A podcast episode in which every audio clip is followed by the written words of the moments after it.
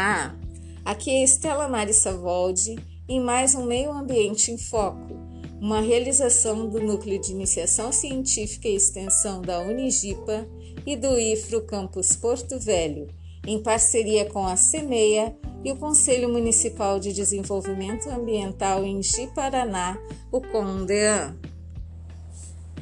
Hoje, olá, gente, estamos aqui para dar seguimento ao nosso episódio sobre a Política Nacional de Resíduos Sólidos, sobre a coleta seletiva que vem sendo implantada aqui em Ji-Paraná e falar especialmente sobre a cooperativa dos catadores. É com prazer que hoje estamos recebendo aqui o Celso Molaz, nosso querido presidente da cooperativa, e o nosso querido Wilton Sanchotene, que é o gestor de projetos da Cooperativa dos Catadores. E hoje eles vão falar para a gente algumas coisas. Oi, Wilton. Oi, Celso. Oi, tudo jóia? Olá, Estela. Prazer.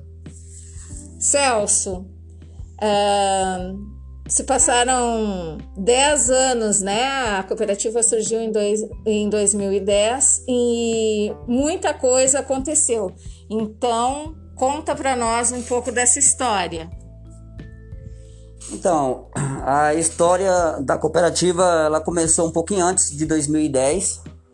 Em 2006, eu já trabalhava na catação no lixão do município aqui de Paraná. E eu tive um problema de saúde. Eu tive que ir para Curitiba fazer um tratamento. E lá em Curitiba, eu conheci alguns catadores porque eu tive que trabalhar na rua catando lá para poder eu conseguir me manter lá durante o tratamento. E aí eu conheci alguns catadores que faziam parte de uma cooperativa de catadores em Curitiba. Aí foi aonde eu conheci uma cooperativa de catadores. Terminando meu tratamento, eu retornei a Paraná e fui para o lixão de novo trabalhar, junto com os catadores que ali já trabalhava.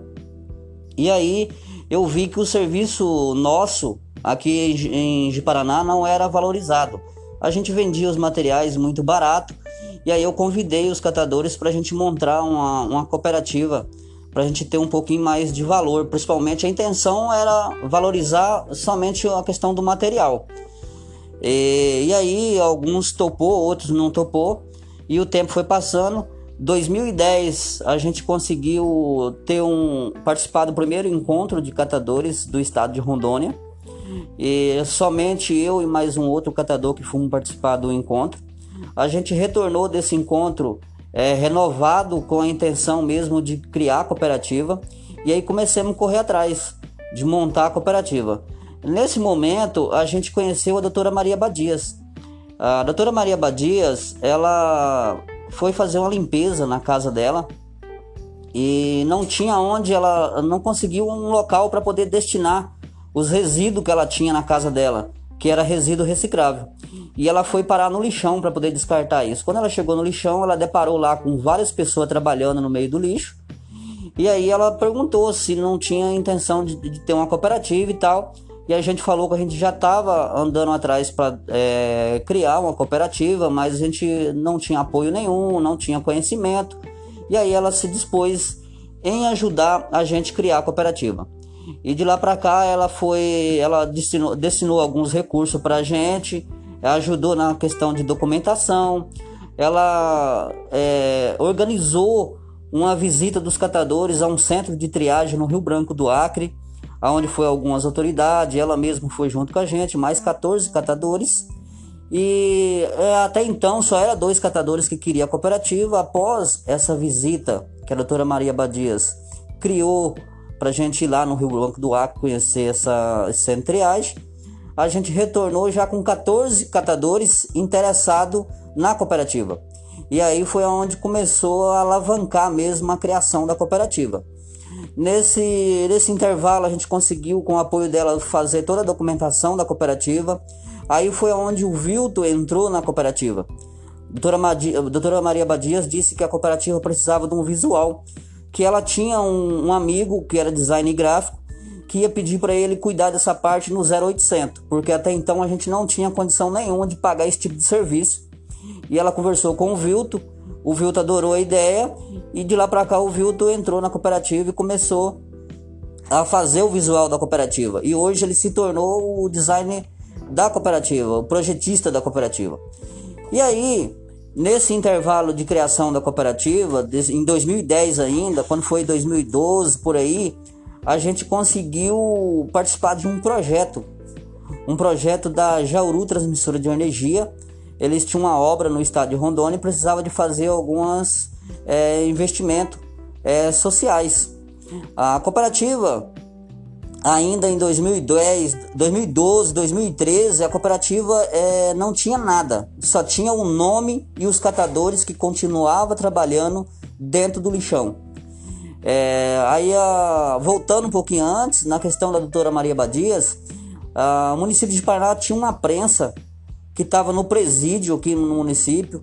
É, essa prensa não era utilizada lá dentro do presídio. A gente solicitou da doutora Maria Badias. Ela foi com o doutor Fontini e eles conseguiram autorização e doaram essa prensa para a cooperativa. Mas a gente não tinha energia, não tinha galpão, não tinha nada. Mas nós levemos essa prensa para dentro do lixão, coloquemos ela debaixo de um pé de manga, é, compremos um motor estacionário fiado para pagar parcelado e coloquemos para funcionar. E aí começamos a prensar os nossos materiais.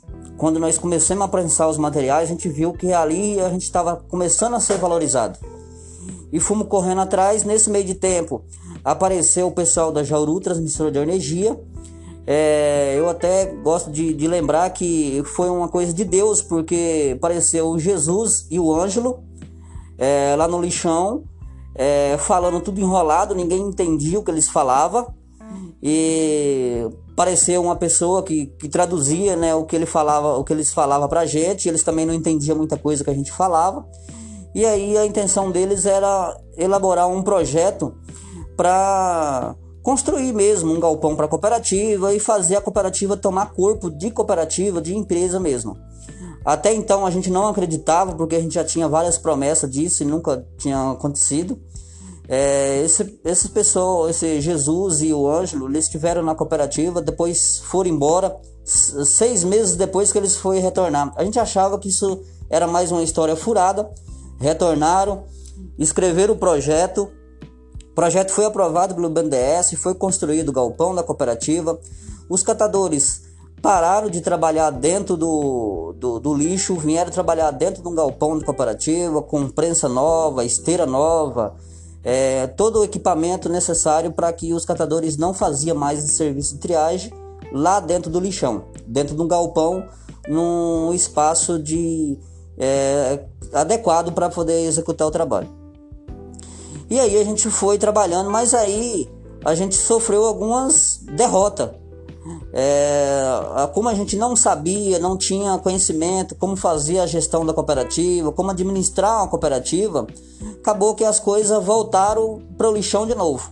A cooperativa não acabou, ela continuou, mas os catadores da cooperativa acabou. Eles voltaram a trabalhar no lixão porque a renda era muito baixa.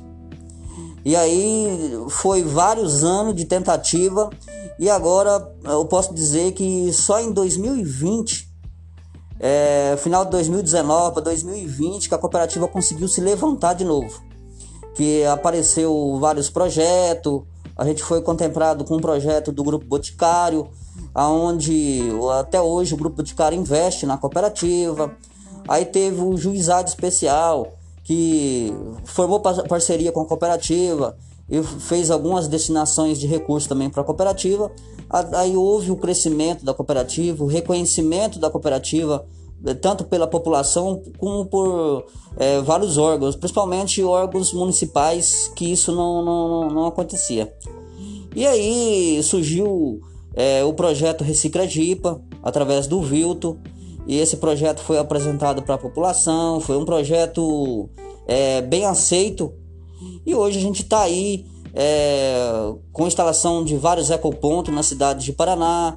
É, hoje a gente está executando a coleta seletiva no município de Paraná. Os catadores que em 2010 tinham uma renda é, muito mínima, hoje eles têm uma renda bem considerada, o suficiente deles manter a sua família. Todo mundo feliz trabalhando na cooperativa. É uma história muito linda. Uh, agora, então, a gente vai ouvir um pouquinho do, do Wilton como é que é esse projeto Reciclagipa, né? Porque o, o, o eu me lembro que eu estava olhando no meu celular uh, que em 2016 foi criado o grupo Coleta Seletiva Já, né? E esse ano a gente teve a grata satisfação de ser criado o grupo coleta seletiva, que já é a coleta seletiva efetiva, né? E isso tem muito a ver com esse projeto Reciclagica. Fala para nós, Vilton, então, como é que funciona esse projeto, quais são as propostas, como é que está sendo a implantação. Bom, o projeto Reciclagipa, ele surgiu na necessidade, né, de fazer a conscientização, né, junto com aquele projeto da Jauru, né, que a cooperativa tinha que apresentar um, um projeto para a sociedade para conscientizar. Então, o, foco todo é as crianças. Né? Então, foi feito um projeto que, primeiramente, se chamava É Conscientes, né, que a gente trabalhou em torno de oito escolas para conscientizar a criança de ela levar para casa a ideia de separar o lixo em dois, né, do reciclado e do não reciclado, para a cooperativa passar na coleta seletiva e já pegar o, o resíduo separadinho lá da, da casa. Então aí so, uh, tivemos essa evolução, tudo. Aí fizemos. O, foi começado lá em 2015, por isso, 16. Né? Aí a cooperativa começou a coleta seletiva nesses bairros, só que aí não compensou. Por quê? Porque os resíduos não pagavam o diesel nem a mão de obra daqueles catadores que saíam para fazer a coleta seletiva.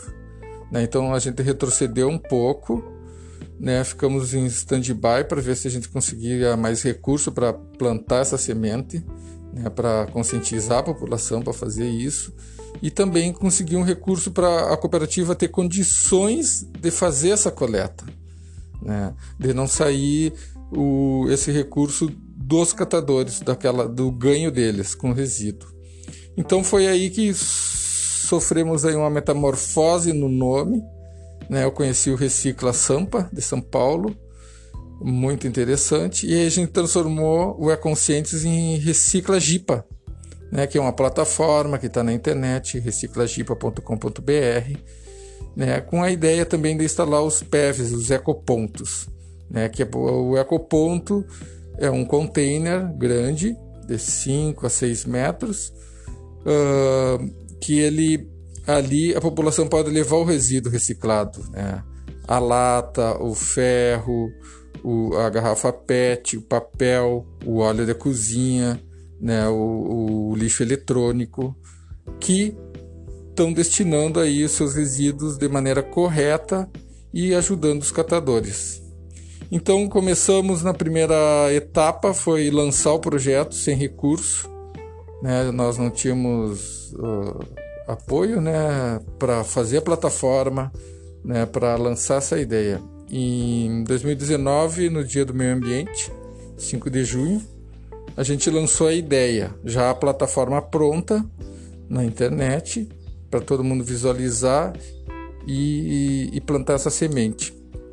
Então foi a partir daí que a gente abriu os olhos dos empresários da iniciativa privada e a gente conseguiu o primeiro parceiro que foi a Unimed, o doutor Auxílio, né, viu com bons olhos e apostou no primeiro, primeiro ecoponto. Então desde aí a gente né, alavancou o projeto, né, as pessoas viram, né, tivemos aí uma credibilidade com a população e com os outros empresários, né, e hoje a gente está aí com seis ecopontos na cidade e até o final do ano a gente vai estar com 11 ecopontos.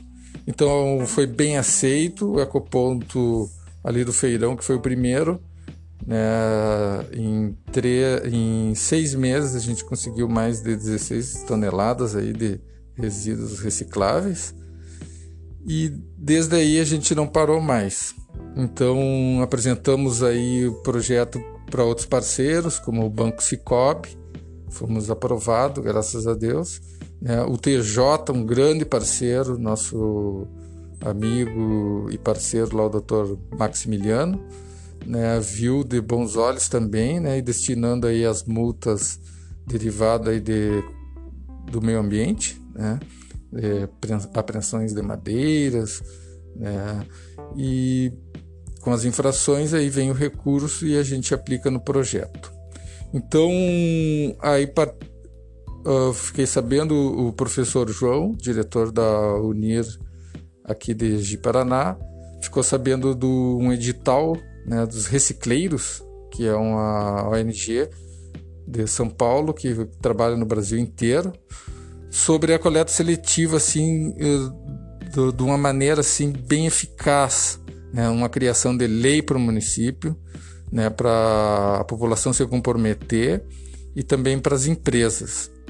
Então a gente apresentou esse edital para a secretária do Meio Ambiente, né, ela achou super interessante e ficou assim, pá, será que a gente vai conseguir?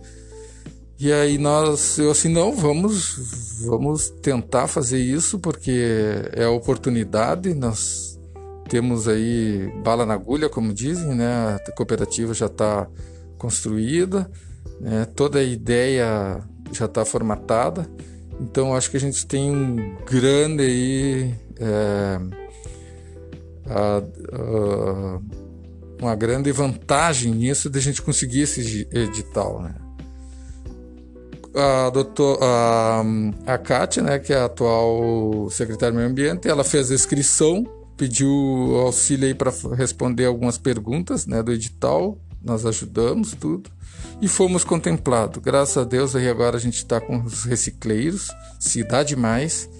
Né, estamos formulando toda a parte jurídica, que é a lei do município de coleta seletiva, e toda uma programação para todo o município com rotas em todos os bairros, né, pontificando aí os pontos de, dos ecopontos, das empresas, né, dos condomínios. E estamos na fase aí de construção de, desse material, né, desse, desse mapa todo aí do município para até o final do ano aí a gente lançar definitivamente aí a coleta seletiva para todo o município, né, embasado aí com a lei, com tudo como tem que ser. Então estamos em um ponto muito gratificante aí que está se realizando isso. E nós vamos ser aqui um exemplo para o norte, né, para Rondônia. E isso a gente pode também replicar nos outros municípios. Né? E um futuro próximo aí a gente né, uh, ser exemplo. Né? Estamos aí firme, forte, com todas as dificuldades, mas com muita fé né, com a garra dos céus, com a garra dos catadores, né, com a, essa compreensão, discernimento, sabedoria, nós vamos conseguir fazer e realizar tudo isso como a gente vem planejando. Mas, mas que legal, hein, Chinoco? Oh, Wilton, é porque o apelido do Wilton é Chinoco. Uh, e essa questão do, do pro, programa, do, do projeto Recicla Jipa, foi uma seleção que ocorreu em todo o Brasil e o município de Jiparaná ficou contemplado. Uh, foram só quantos municípios contemplados? É, é, 12. 12, 12 municípios. Muito bem. Então, Celso, uh, eu gostaria que você falasse para a gente uh, como é que está sendo essa prática da coleta seletiva aqui no município, desde que foi implantada, como é que está sendo as, uh, essas primeiras experiências. Então, a questão da coleta seletiva, o implantamento da coleta seletiva não era muita novidade para a gente, que a gente já tinha um, um certo conhecimento a respeito de como fazer a coleta seletiva. E agora que houve a, o interesse do próprio município em implantar a coleta seletiva. Então hoje está acontecendo a coleta seletiva do município de Paraná. É, hoje a gente faz a coleta seletiva três vezes por semana e é a primeira vez que a gente fez o primeiro dia de coleta seletiva, a gente rodou, trabalhou o dia inteiro para coletar 200 kg de material. É, é, pouco mais de 40 dias depois da primeira coleta, Hoje a gente já está coletando em torno de 1.300 kg de material por dia. Na, no, no primeiro dia de coleta, as pessoas olhavam para a gente assim, um pouco meio desconfiado: será que isso vai dar certo? Será que não vai? A gente faz a distribuição de sacola para os moradores com, os catadores conversam com os moradores e hoje o caminhão da coleta seletiva, quando vem passando na rua com a musiquinha da coleta seletiva, os moradores já estão tá no portão esperando para entregar sua sacola de resíduo que ele separou na sua residência e pegar outro saco vazio. Então, a coleta, a implantação da coleta seletiva, ela, tem, ela traz muito benefício. É, hoje ela beneficia 30 famílias que trabalham na cooperativa. Dessas 30 famílias, é, são em torno de 180, 190 pessoas que são beneficiadas. Tem a questão das empresas do município que, que trabalha com esses resíduos, que gera mais uma quantidade de emprego. Tem a importância desse material não estar tá indo para o aterro sanitário. O município economiza e muito com a questão da coleta seletiva. Hoje, cada mil quilos de material que a cooperativa coleta, o município está economizando aí em torno de 160 reais é, para aterrar e 160 reais para coletar. Então são aí 320 reais que o município está economizando é, cada mil quilos de material que os catadores coletam hoje na, na coleta seletiva. É, a coleta seletiva hoje tem um grupo no WhatsApp é, o número do telefone é 9956 9, quer dizer, 9957 9083. Esse é um número de telefone que a pessoa pode ligar, pode mandar mensagem que os catadores vai estar tá passando na sua casa. Porque às vezes ele não está no bairro que o caminhão está passando, está em outro bairro vizinho, a gente vai lá atender ele e fazer a coleta dele. E também tem a situação dos ecopontos que, que são instalados em Paraná. Esses ecopontos o Vilto vai explicar um pouquinho mais como é que funciona, mas são os catadores também que recolhem o material depositado nesses ecopontos. Todo material que você deposita no ecoponto, ele vai estar tá, é, é, gerando emprego, renda para os catadores. Vai, o município vai estar tá economizando com questão de coleta, aterramento desses material, não está ficando no meio ambiente para criar um passivo, ele está voltando para a indústria para se tornar um material novo. Então o Vilto vai falar um pouquinho mais sobre os ecopontos. Bom, a, a ideia toda do ecoponto, né, de, de conscientizar aí a população, né, as crianças, né, que ali tem um local adequado, né, para você levar o resíduo, né, para você levar os recicláveis. É, e ali no ecoponto ele é bem colorido, né, e está especificado para você separar e colocar ali na sua janelinha né? Como exemplo, o plástico, né? Você já condiciona ali que ali vai ser já cai triado, separado, né? Tem os metais, né? Também cai num bag, num saco, num sacolão. Né? Tem a parte do lixo eletrônico, né? Do óleo de cozinha, então ali já, já vai separado, né? triado e facilita para o catador que vai lá recolher esses resíduos que vão levar para a cooperativa. Então ele chega lá, estaciona o caminhão, abre a porta e já pega ele separado, né? facilitando aí a contaminação, facilitando lá os catadores na parte da prensagem, da separação, da triagem, né? e, e dando aí um valor melhor para o resíduo porque ele vai estar tá limpo, né, sem impurezas, né, sem contaminação dos outros resíduos não recicláveis, né, que cria o chorume, né, a contaminação do apodrecimento de resto de alimento. Né. Então aí eu peço à população também, quando for jogar o resíduo lá no ecoponto, que passe uma aguinha na caixa de leite, né, tira aquele excesso de leite para não apodrecer, os copinhos de iogurte também dão uma lavada né? E isso facilita muito, né? O a parte dos reciclagens, né? A gente tem as cores, né? O vermelho é o plástico, né? estamos coletando o papel que é o azul, né? O metal é o amarelo, né? Por enquanto a gente não está pegando o vidro porque a gente não tem uma logística reversa, o vidro não vale né? não tem um valor específico aí, ele é perigoso para a gente transportar, né? que vem muito vidro quebrado e aí também pode é, cortar o catador, que já aconteceu, e, e transmitir aí outras doenças né? pelo corte aí, e, e a gente mais adiante vamos ter essa coleta.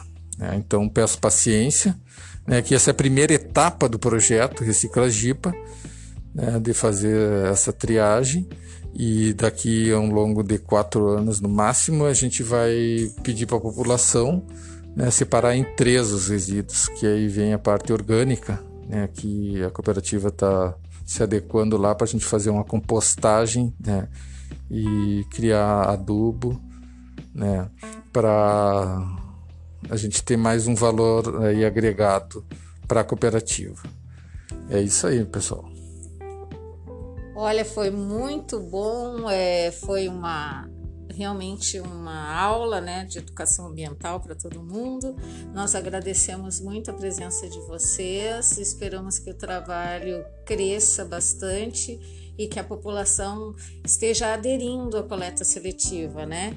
Para o pessoal da cidade que ainda não tem em seu bairro né, a, a, a coleta porta a porta, que o pessoal uh, comece a levar nos ecopontos. E daí, só para a gente dar uma é, revisada, nós temos um ecoponto no Feirão do Produtor, nós temos um ecoponto no Ecoville, nós, nós temos um ecoponto ali na frente da Unir, entre a, Unir e o IFRO, nós temos um ecoponto no, na, no, na frente do Corpo de Bombeiros e mais um na, na frente da São Lucas. Então todo mundo pode contribuir uh, se tiver o seu, seu resíduo, né? Levar nesses lugares. E até o final do ano vai ter mais alguns ecopontos inaugurados que a gente vai estar divulgando aqui. Agradeço muito, Celso e Wilton, pelo tempo disponibilizado. Uh, muito obrigada. Então, ficamos por aqui. E se você quiser interagir com o canal, pode enviar um e-mail para estelamares@terra.com.br com seus questionamentos, ideias e sugestões. E ainda, se quiser participar do nosso grupo de debates no WhatsApp, basta enviar o seu número de telefone para este e-mail e será adicionado. Grata pela audiência e até o próximo episódio.